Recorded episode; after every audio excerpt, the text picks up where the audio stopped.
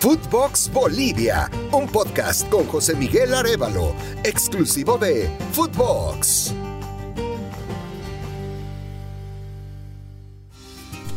Hola, hola, mis amigos del fútbol, bienvenidos a Footbox Bolivia, el podcast en el que hablamos del fútbol más impredecible del planeta, el fútbol boliviano.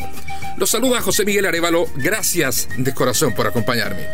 En este, nuestro episodio número 12, seguimos en modo eliminatorias. Con la verde puesta, hablamos de lo que ocurrió el fin de semana, la visita de la selección boliviana a Uruguay en Montevideo y una derrota que era previsible, pero que está empezando a sacudir las estructuras de la conducción de la selección boliviana de fútbol. Y una premonición, un anticipo, a lo que dijo Farías que dejó mucha, mucha tela para cortar. ¿Está ya anticipando su salida de la selección boliviana? Bueno, vamos a hablar de esto en nuestro decimosegundo episodio. Para desarrollarlo, eh, remontémonos a lo que ocurrió en el estadio de Peñarol. Uruguay le ganó 4-2 a Bolivia en un partido dominado por el equipo uruguayo que sabemos ha tenido bajas importantes para este juego, pero ha sabido eh, subsanarlas y ha sabido imponerse en un juego muy característico, particularmente cuando a Bolivia le ha tocado visitar a los charrugas. Eh, goles de Georgian de Rascaeta al minuto 15, un tiro libre magistral de Federico Valverde al minuto 32, Agustín Álvarez al minuto 47, ya dejaban el partido 3 a 0. Apareció la figura de Marcelo Martín sobre la hora para el descuento de Arrascaeta de penal ponía el 4-1 y también de penal Marcelo Martins cerraba la cifra. Pero, ¿cómo se dio este resultado? Vamos a ir más allá del marcador.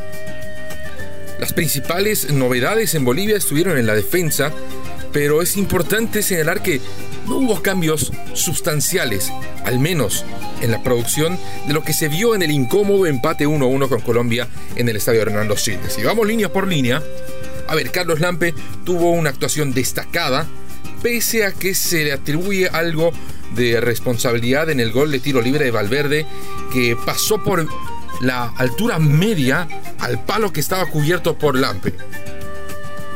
Más allá de eso no se le podría reclamar más al arquero de Vélez que lamentablemente no ha podido debutar en el fútbol argentino. En la defensa, la principal novedad fue el debut como titular de Marc François Numba, el eh, camerunés naturalizado boliviano que no tuvo un partido feliz. La banda derecha, la suya, fue una vía de acceso rápido de Uruguay a terreno boliviano, fue por donde más llegó el equipo local y le costó muchísimo a Enumba contener los arribos. En el corazón de la defensa, otra novedad fue la aparición de Quinteros y de Jaquín Jairo Quinteros, un defensor con muchísima proyección, hizo un partido aceptable. Fue muy sobrio y muy sólido en algunas coberturas, pero cometió errores puntuales que, por ejemplo, ocasionaron el primer gol del partido, apenas iniciado el encuentro.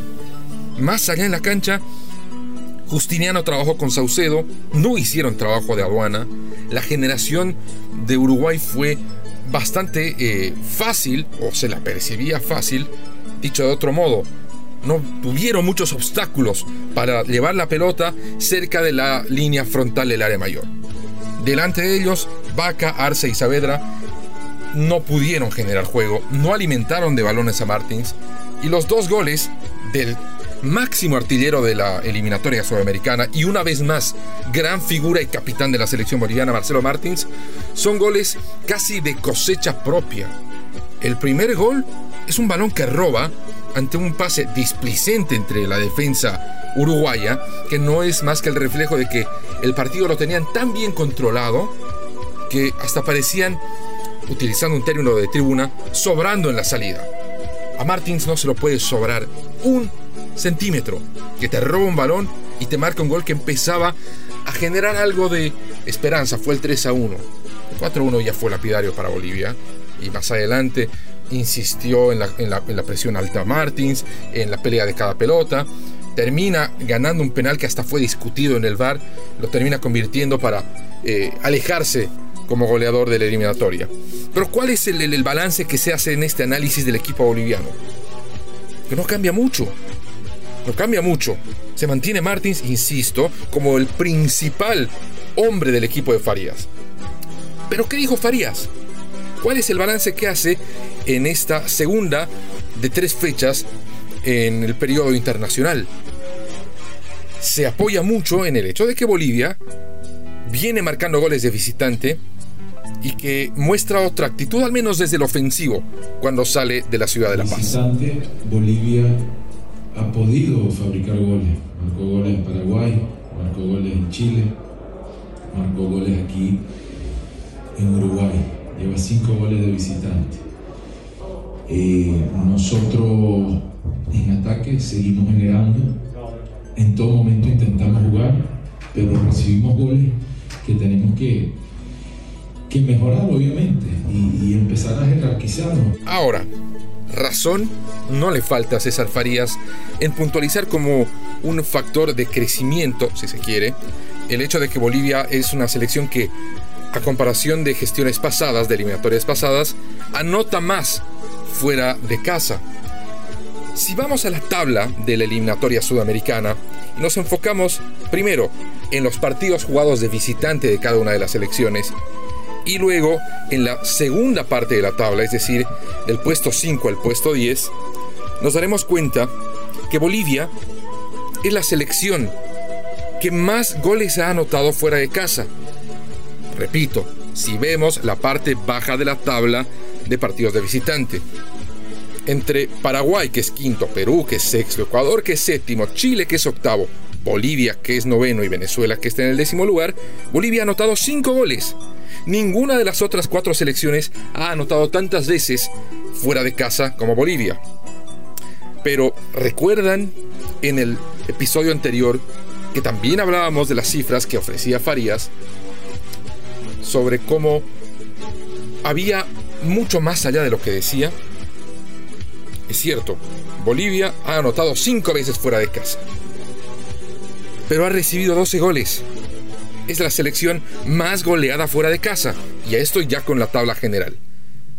Evidentemente, ¿hay una mejora en la producción ofensiva? Sí. Que se atribuye al trabajo colectivo puede discutirse, porque nos estamos encontrando con el mejor momento de Marcelo Martins, al menos en el fútbol internacional. Y de los ocho goles que ha anotado, yo le daría por lo menos unos cinco que son de autoría propia, que no vienen necesariamente de un trabajo colectivo. Pero la tarea en defensa de Bolivia es realmente preocupante. Y es un mal endémico del fútbol boliviano que lo viene arrastrando desde hace mucho tiempo y en todos sus niveles.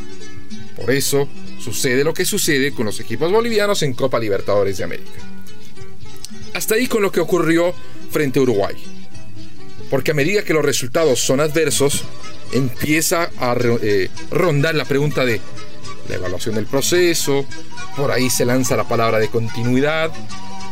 En ese aspecto, César Farías ha tocado un punto que acá en Footbox lo venimos repitiendo una y otra vez.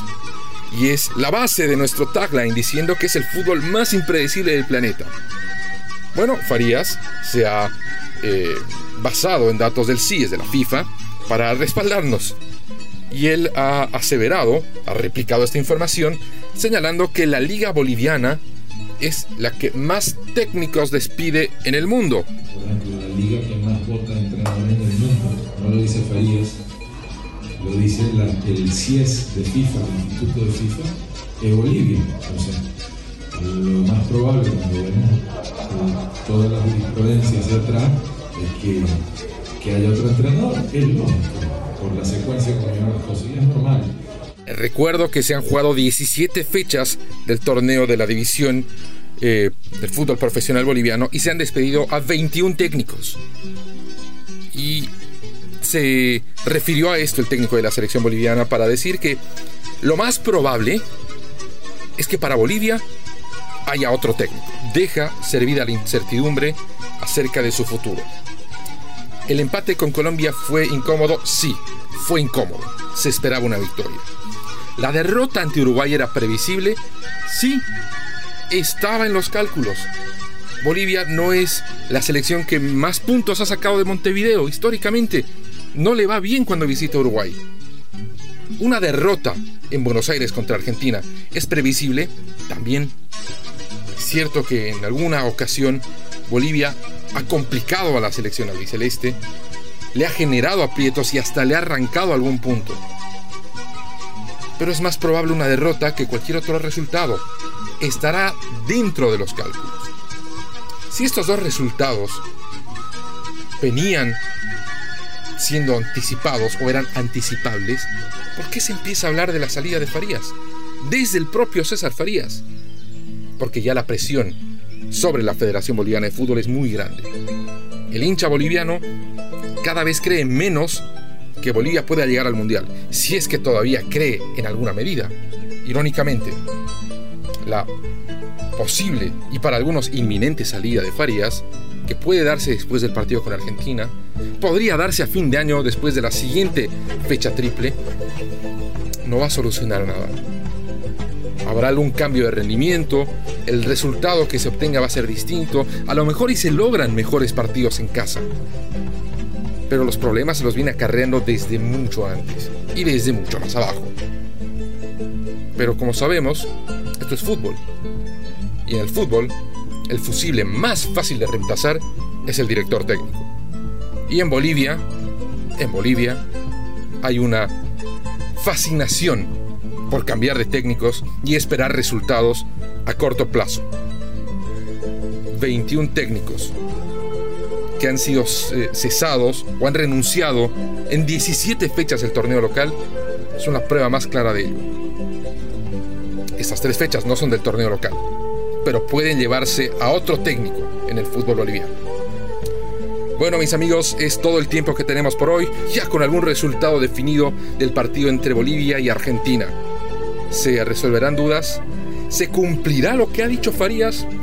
Tendremos que esperar para saberlo. Les recuerdo que tenemos episodios nuevos todos los lunes y viernes. Están disponibles en su plataforma de podcast favorita. Se despide de ustedes José Miguel Arevalo. Gracias de corazón por haberme seguido. Será hasta la próxima. Footbox Bolivia con José Miguel Arevalo, podcast exclusivo de Footbox.